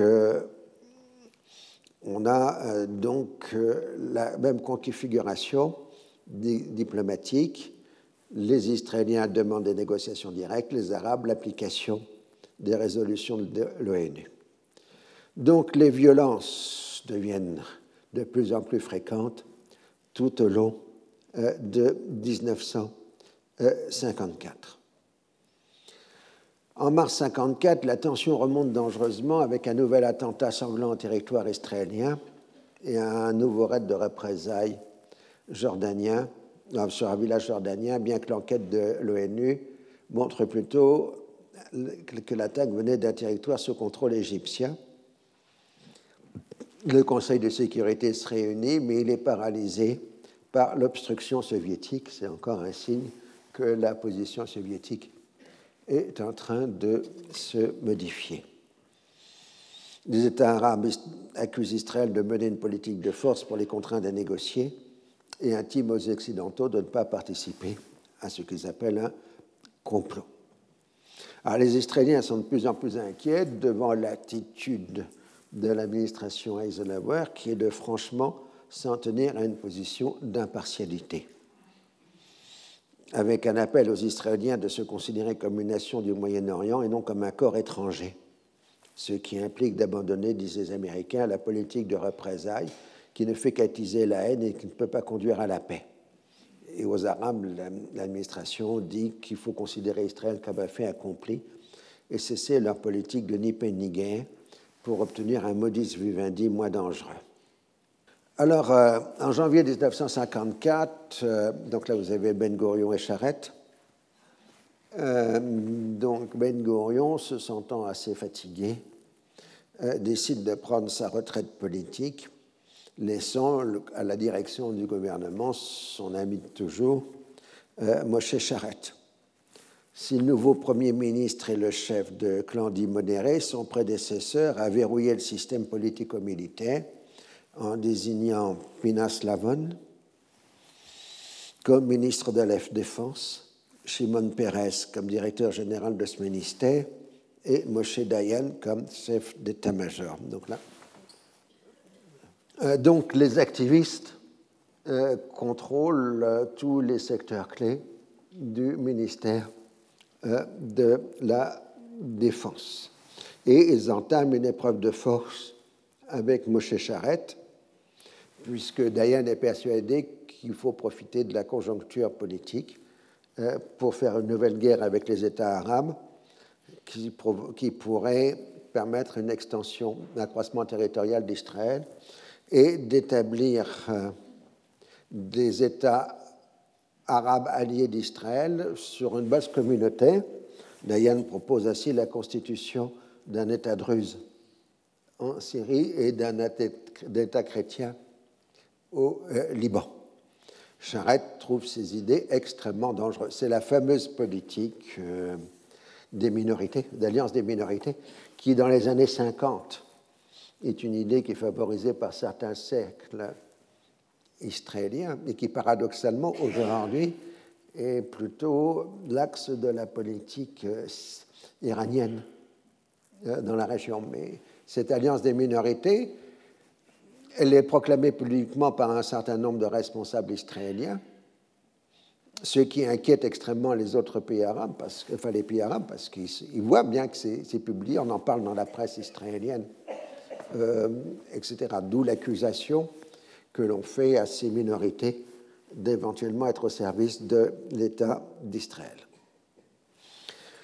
Alors, euh, le système israélien devient très dysfonctionnel, d'autant plus que Dayan encourage l'esprit d'initiative chez ses subordonnés, c'est-à-dire d'agir sans ordre préalable. L'avance qu'on se porte comme si Charette n'était qu'un simple ministre des Affaires étrangères et ne l'informe pas des opérations militaires, mais la Von se méfie de Dayan et donne, directement des ordres militaires sans passer par le chef de l'armée, euh, ce qui accroît la confusion dans la prise de décision américaine. Alors, euh, tout ça, en Jordanie, on l'a vu, euh, l'assassinat du roi Abdallah, 19 juillet 1951, avait mis fin au rôle d'acteur de la Jordanie sur la scène régionale. Elle est devenue un enjeu. Vous savez, au Moyen-Orient, on est soit un acteur, soit un enjeu en fonction des rapports de force. Donc, jusqu'à 1951, la Jordanie était un enjeu, elle devient un acteur, elle devient maintenant un enjeu. Son fils Talal euh, lui a succédé. Le petit-fils qui était le favori euh, d'Abdallah, Hussein, était encore trop jeune pour euh, succéder à son grand-père. Donc là, vous avez la photo de Talal, qui au début de son règne se montre libéral. Il euh, libère les prisonniers politiques, il allège la censure, il promulgue une constitution libérale qui accroît les compétences du gouvernement. Un rapprochement politique s'opère avec la Syrie, l'Arabie saoudite et l'Égypte au détriment des relations privilégiées avec l'Irak. Mais au bout de six mois de règne prometteur, euh, Talal montre de nouveau des signes d'instabilité euh, mentale, avec des crises de colère de plus en plus violentes qui se font au détriment des membres de sa famille. Le gouvernement réussit à le persuader de se rendre en Europe pour recevoir un traitement médical. Et après un certain nombre de péripéties, le 11 août 1952, Talal est déposé après avis médical après un séjour de quelques mois en Égypte, il sera installé en Turquie pour le reste de sa vie. Il mourra le 8 juillet 1972. on a dit, bah oui, il était fou, il était contre les Britanniques. Mais bon, la stabilité mentale est quand même était réelle euh, de ce point de vue. Alors, le pays reste très pauvre. Son économie ne tient que grâce à l'aide humanitaire, en particulier celle de l'UNRWA et le subside apporté à l'armée jordanienne par la Grande-Bretagne. L'intégration de la Cisjordanie a conduit à l'émergence d'une opposition politique moderne composée de communistes et de militants nationalistes arabes, dont des bassistes, ce qui tranche avec la société patriarcale d'avant 1948. Si vous voulez, en Transjordanie, c'est encore une société très traditionnelle, très conservatrice, tandis que la Cisjordanie, bah, il y a des communistes, il y a des nationalistes arabes, il y a des socialistes, enfin, ils sont modernes, quoi. Et euh, donc, il y a difficulté de communication entre les deux parties euh, du royaume. Et puis la guerre des frontières ébranle de façon considérable les deux rives du Jourdain. Alors là, vous avez la première photo de Hussein, tout jeune, comme roi. Euh, dans les années à venir, on le verra vieillir progressivement. Et en tout cas, là, il passe les derniers mois de sa minorité dans une école militaire anglaise, puis il accède à la majorité sur une base de calendrier lunaire le 2 mai 1953. Pour l'instant, le pouvoir appartient toujours à la petite élite gouvernementale et la reine-mère Zayn, qui influe considérablement sur les décisions prises tout en restant dans l'ombre. Il faudrait un jour faire une vraie étude qui n'a jamais été faite sur les reines de Jordanie parce qu'elles ont joué chacune des rôles extrêmement importants, positifs ou négatifs, sur l'histoire du royaume, mais on en parle très peu. Euh, Zayn, en tout cas, était une très très forte personnalité. Et elle a joué un rôle clé dans les premières années euh, du règne de son fils. L'affaire de Kibia a souligné les faiblesses de l'État, pris entre le risque de l'attaque israélienne, un soulèvement des Palestiniens et une intervention irakienne qui pourrait déboucher sur l'annexion du pays. Globe Pacha est obsédé par le danger de voir sa vaillante petite armée détruite d'un seul coup par l'appareil militaire israélien. Il envoie alerte sur alerte dans ce sens à Londres. Et comme je l'ai dit, il répugne à disperser son armée parce qu'elle serait inefficace. Il veut la concentrer pour faire face à une attaque frontale israélienne. Mais du coup, les Palestiniens de Cisjordanie l'accusent de trahir euh, le pays. Alors, après une première année de règne, le monarque qui a à peine 18 ans en, solaire, et pas en lunaire, euh, commence à intervenir dans la jeu politique. Il est conscient de l'impopularité croissante de la présence britannique dans l'armée, tout en ne voyant pas comment s'en passer. Par son âge, il partage un nationalisme arabe, élément essentiel de la génération des années 1950 dans l'ensemble de la région. Il est aussi un autoritaire qui se méfie d'une classe politique trop définie abusivement peut-être par son opportunisme et ses compromissions. Alors pour l'instant, on le prend pour un jeune homme fervent de voitures rapides de pilotage d'avions qui laisse à sa mère et à la petite élite la gestion du pays. Il adorait piloter des avions et des hélicoptères ce qui a toujours été une grande inquiétude pour son entourage et pour les visiteurs étrangers. Kissinger a un souvenir terrifiant d'un vol en hélicoptère fait par le roi Hussein qui l'avait particulièrement secoué. Euh, mais je pense que c'était aussi un espèce de jeu de sa part. Euh, et c'est dans bande dessinée française, vous trouvez l'équivalent du roi Hussein dans des bandes dessinées de Tanguy et la Verdure si vous pouvez retrouver, ça rappelle des souvenirs à certains. Euh, en Syrie, Shishakli doit faire face en 1953 à un regroupement d'officiers en Irak qui ont été chassés de l'armée à la suite des coups d'État précédents. Ils ont le soutien du gouvernement irakien qui veut de nouveau le croissant fertile. En particulier, c'est le cas de la jeune génération du régime hachémite, d'Irak, qui n'a pas connu euh, la révolte de 1916, mais qui sont avant tout des nationalistes arabes unitaires. Au début de 1954, les forces politiques syriennes se coalisent contre la dictature de Shishakli et suscitent un mouvement de protestation. L'intéressé répond par l'arrestation de toute une série de personnalités politiques de premier plan. C'est alors que la montagne de Ruse se soulève mais la Jordanie refuse de soutenir le mouvement qui succombe à la répression.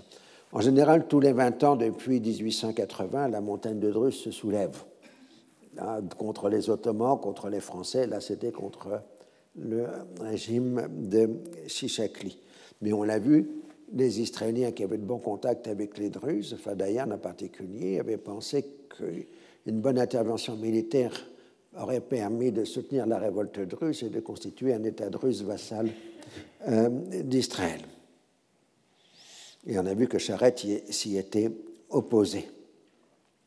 L'Irak avait aussi soutenu le soulèvement druze, toujours pour ébranler le régime, mais Chichakli semble reprendre la main quand cette fois une partie de l'armée se soulève à partir d'Alep à la fin février 1954 et une grande partie des garnisons provinciales se rallient au soulèvement et préférant éviter une guerre civile, Chichakli s'exile au Liban.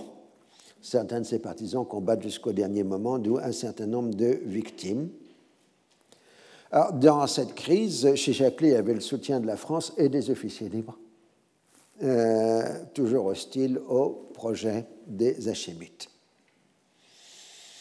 Alors, le rétablissement du régime civil en Syrie ramène au pouvoir les partis notables, mais ces derniers sont soumis à la pression croissante des partis plus idéologiques et plus disciplinés, comme le BAS, le Parti national syrien, PSNS ex-PPS, les communistes et les frères musulmans.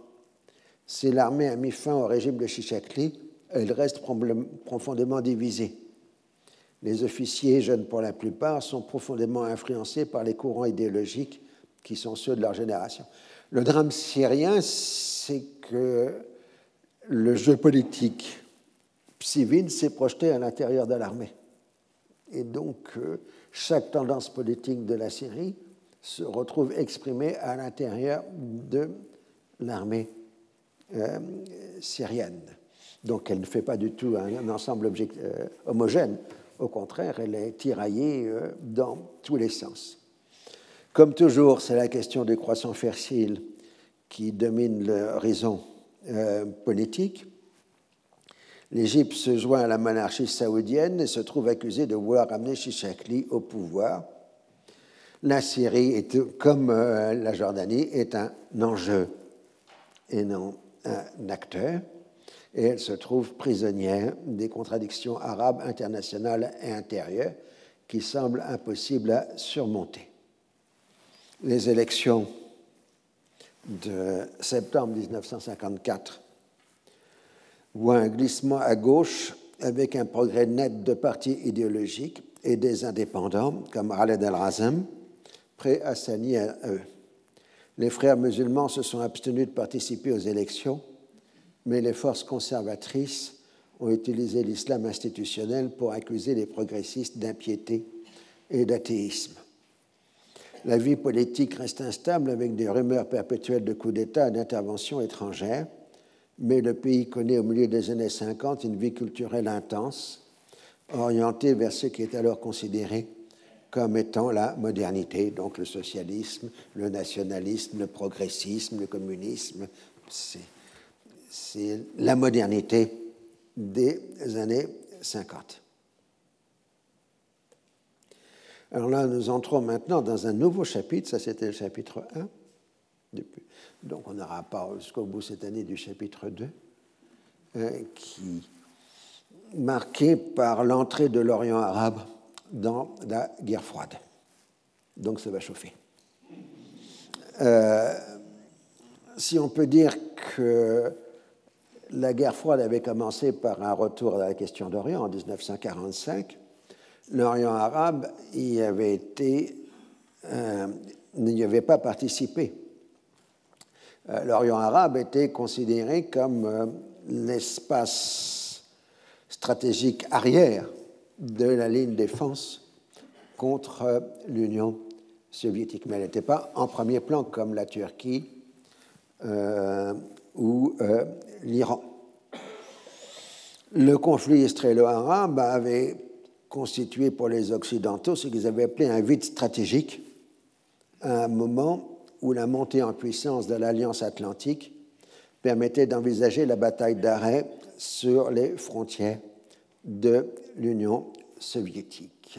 Vous vous rappelez, je vous ai expliqué plusieurs fois, euh, la bataille d'arrêt de l'invasion soviétique par le Caucase, elle était d'abord euh, à Suez, et puis on la remonte progressivement vers le sud. En 1954-55, la bataille d'arrêt, elle est maintenant sur le Caucase pratiquement, euh, compte tenu de la montée en puissance de l'OTAN et de la modernisation de l'armée turque au sein de l'OTAN. Mais il y a toujours ce fantasme de 1942 euh, qui pèse. Alors, euh, le monde arabe, l'Orient arabe, constituait un peu le ventre mou de la défense occidentale. Et de façon très correcte, les Américains vont tenter à partir de 1954 d'élaborer un plan global permettant de régler l'ensemble des problèmes de la région afin d'en assurer la stabilité. Mais ce plan américain va se heurter à la volonté des États de la région, nouvellement indépendants, de ne pas accepter une tutelle étrangère.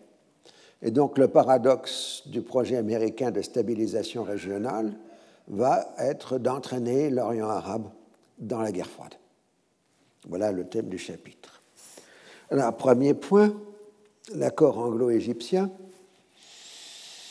Euh, en Angleterre, dans le Parti conservateur, il y a tout un bloc d'opposants à tout accord avec l'Égypte, ce qu'on appelle le Suez Group, euh, le groupe Suez, qui accuse le gouvernement de vouloir brader l'Empire. C'est comme en France, dans les années 50, le grand thème de la droite, c'est ils sont en train de brader l'Empire.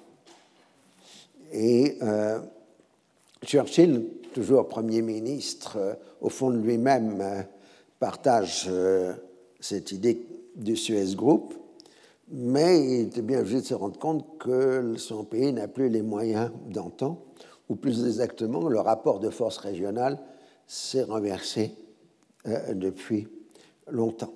Alors, Eden, lui, comme secrétaire aux affaires étrangères, cherche une solution politique avec l'Égypte et au-delà avec le monde arabe. il essaye de faire comme Bevin euh, au lendemain de la Seconde Guerre mondiale, transformer ce qui était une domination en partenariat. Mais il n'arrive pas à comprendre, comme Bevin, que les Arabes ne veulent pas d'un partenariat, ils veulent se débarrasser de la tutelle étrangère. À dire vrai, Churchill va aussi entre l'idée d'une évacuation complète et unilatérale de l'Égypte avec regroupement des forces britanniques au Soudan, ce qui provoquerait un, conflit direct avec l'Égypte, jusqu'à l'idée d'une action conjointe avec Israël permettant à Israël d'annexer le Sinaï et le canal avec une compensation territoriale pour la Jordanie. Seul problème, c'est que la Jordanie s'entend absolument pas avec Israël. Alors, euh, les deux dernières rodomontades de Churchill vieillissant, donc là vous avez cherché les Eden, euh, c'est euh, de faire avancer l'armée britannique qui est à Suez, à la base de Suez, sur le Caire et reprendre le contrôle du pays. Alors, il faut dire que Churchill se rapproche de 80 ans, il est de plus en plus fatigué, il a des gros problèmes de santé. C'est vrai qu'il est célèbre pour avoir dit no sport, mais avec sa consommation d'alcool, sa santé s'est considérablement euh, dégradée. Eden est l'héritier désigné depuis 1940, ce qui fait long, et euh, donc il piaffe. Euh, voilà. Alors, la question de l'Égypte une des questions centrales des rapports entre Churchill et Eden. Euh, on a vu que Nasser avait fait la concession essentielle d'admettre que la base de Suez, une fois évacuée, pourrait être réoccupée par les Britanniques en cas d'agression contre la Turquie. Reste toujours la question de l'uniforme des techniciens mais ce qui va emporter la, thèse, enfin la, victoire, c'est la thèse nouvelle qu'il est absurde de concentrer des dizaines de milliers de soldats britanniques dans une base qui peut être détruite par une bombe thermonucléaire soviétique. L'arrivée de la bombe H change les rapports euh, de force. Alors, au lieu de devenir un point fort, la base de Suez deviendrait ainsi une vulnérabilité. Et d'ailleurs, les Égyptiens utilisent l'argument de la menace nucléaire soviétique pour demander le départ des Britanniques, en disant à cause de votre présence, on risque d'avoir un bombardement nucléaire soviétique. 54, c'est le moment où, avec la montée en puissance des arsenaux nucléaires et surtout des instruments balistiques, on commence à entrer dans la période de peur collective euh, euh, dans les opinions publiques de destruction par bombardement, l'armagédon nucléaire. C'est au milieu des années 50 que ça devient une angoisse très forte dans l'ensemble du monde. Ceci est pour rappeler que les baby-boomers et autres ne vivaient pas dans un monde nécessairement totalement heureux.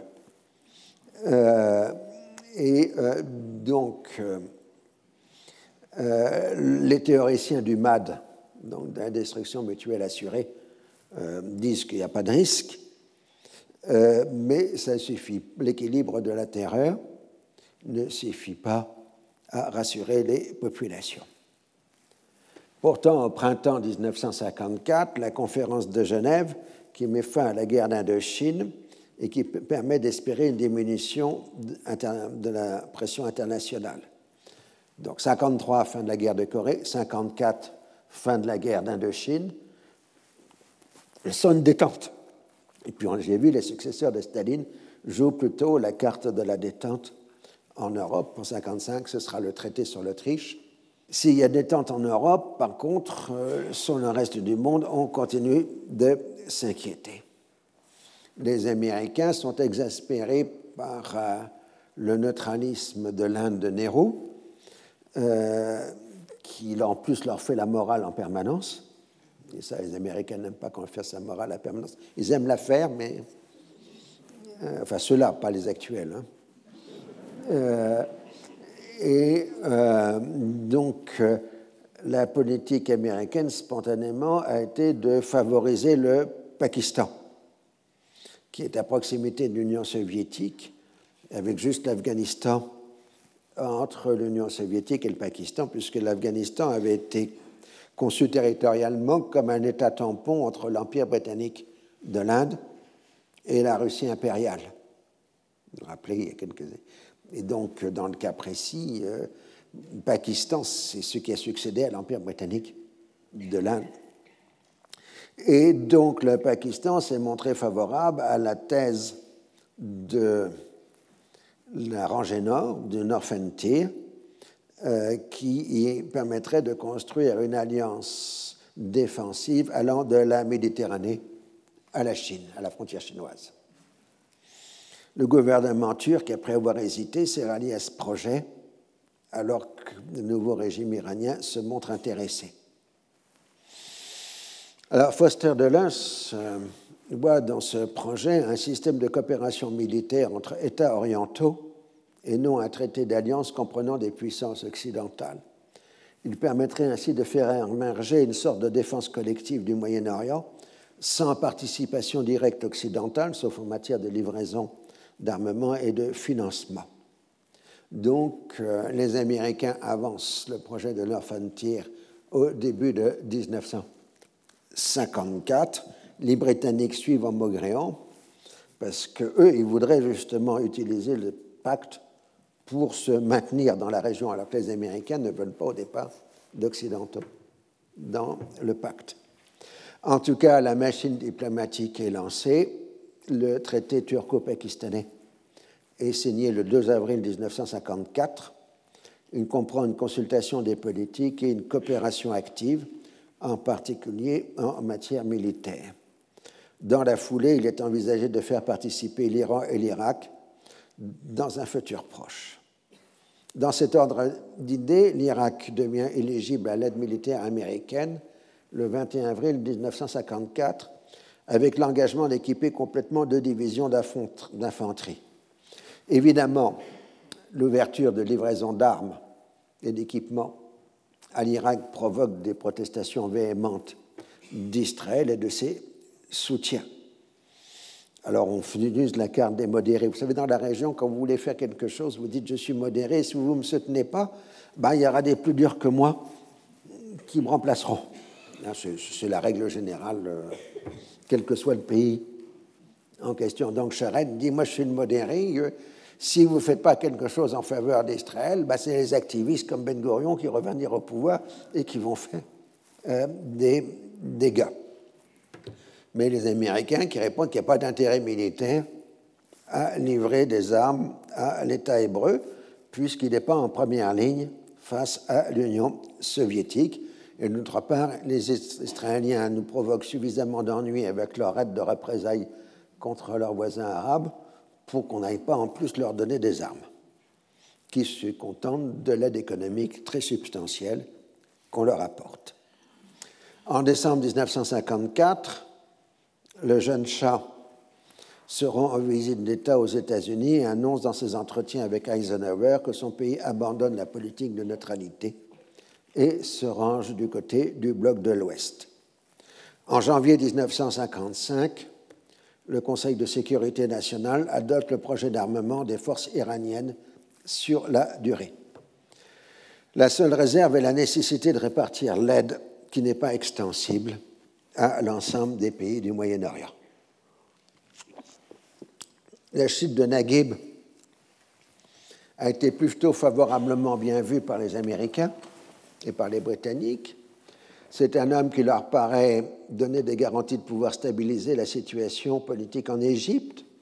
Enfin, voilà quelqu'un qui apporte du soutien aux paysans et non pas aux pachas, disent les Britanniques. D'ailleurs, euh, il a fait savoir au début de 1954 qui, enfin, en juin 54, qui voudrait avoir la signature du traité avant l'anniversaire de la Révolution, c'est-à-dire le 23 juillet. Donc Churchill a cédé face à la question de l'arme à bombe H et du fait que maintenant le Tier est en train de se constituer militairement.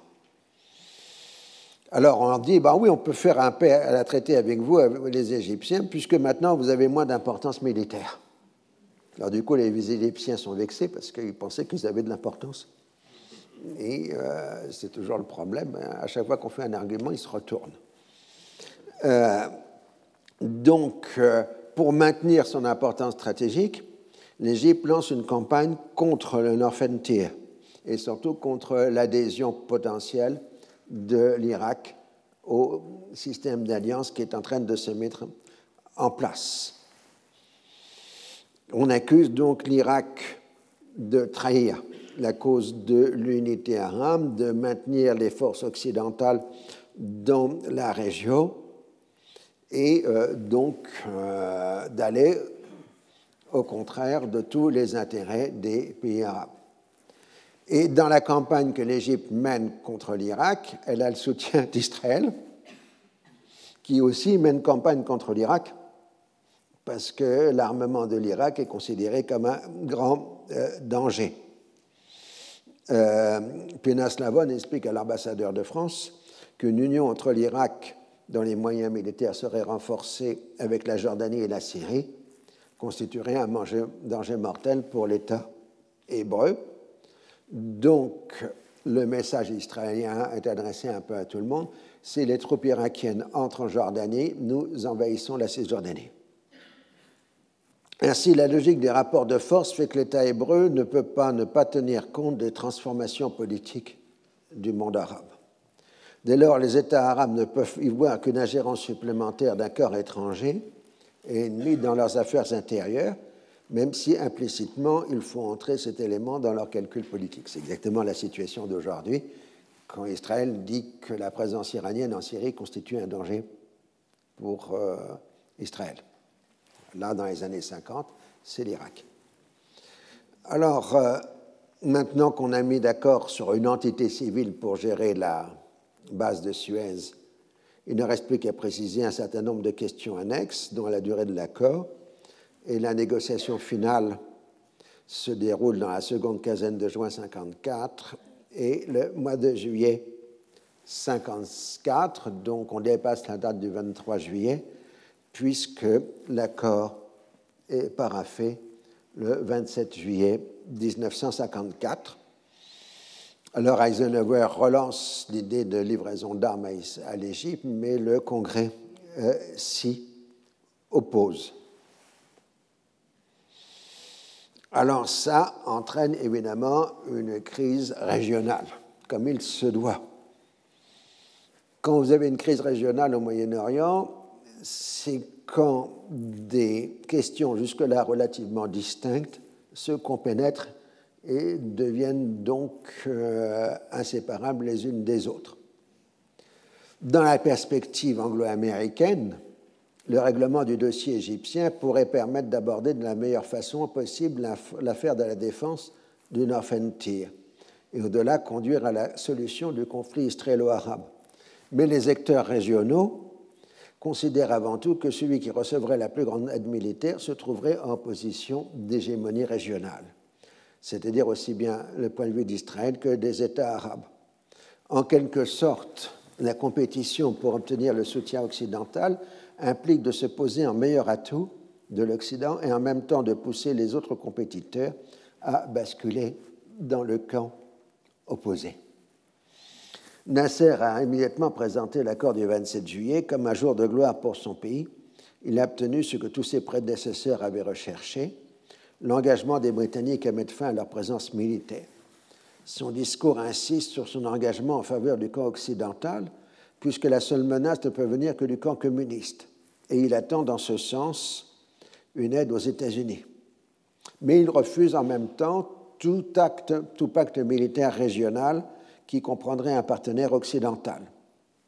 Donc assez clairement, l'engagement pro-occidental de l'Égypte de Nasser s'accompagne du refus, enfin de la volonté d'établir une hégémonie régionale de l'Égypte sur l'ensemble de l'Orient arabe. Il se proclame donc violemment anticommuniste. Il publie un pamphlet sur le communisme dans cette période qui est probablement rédigé par son ami Ekal et il fait des déclarations idoines à la presse américaine. Euh, mais là, on commence à voir euh, de façon distincte ce qu'est le discours nassérien, parce qu'en en 1954, il prend sa forme assez définitive.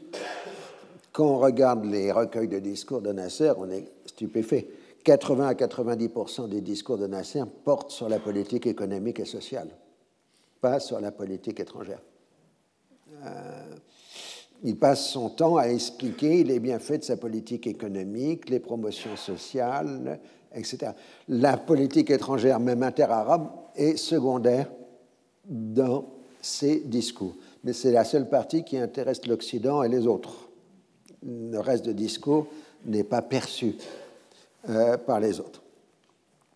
Et on a maintenant, en 54-55, déjà l'essence de la rhétorique nassérienne, c'est-à-dire un discours d'information, voire d'association de la population à l'action économique et sociale du pays et à l'effort de l'industrialisation. Alors, dans les médias, il y a différentes oppositions intérieures. Évidemment, les communistes sont contre toute alliance occidentale, les frères musulmans aussi.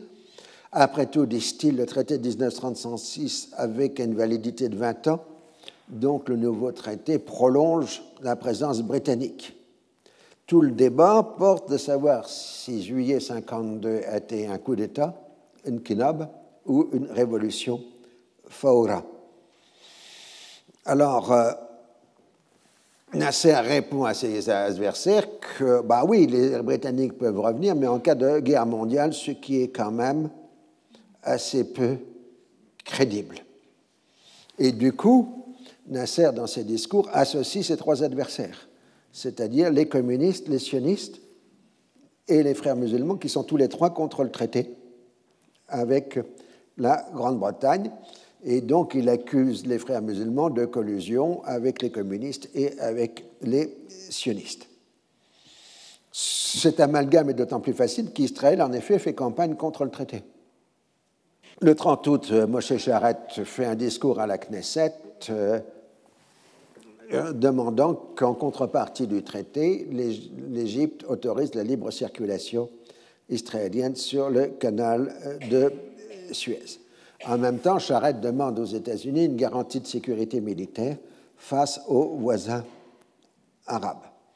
Et Foster de Lette rejette de façon informelle, enfin cette demande présentée de façon dite informelle. Et euh, donc, euh, toute la tension monte à l'automne 54, puisqu'on se rapproche de la signature euh, du traité. C'est alors qu'on va entrer dans une des bouteilles à l'encre, enfin, des affaires sombres du Moyen-Orient. D'après ce que l'on peut savoir, à l'insu du Premier ministre israélien, les services de renseignement de l'armée avaient activé en juillet 1954 trois cellules dormantes de juifs égyptiens qui se considéraient eux-mêmes comme des Israéliens pour lancer des opérations de déstabilisation destinées à saboter l'accord. Il faut s'en prendre à des intérêts occidentaux pour porter atteinte à la crédibilité de Nasser.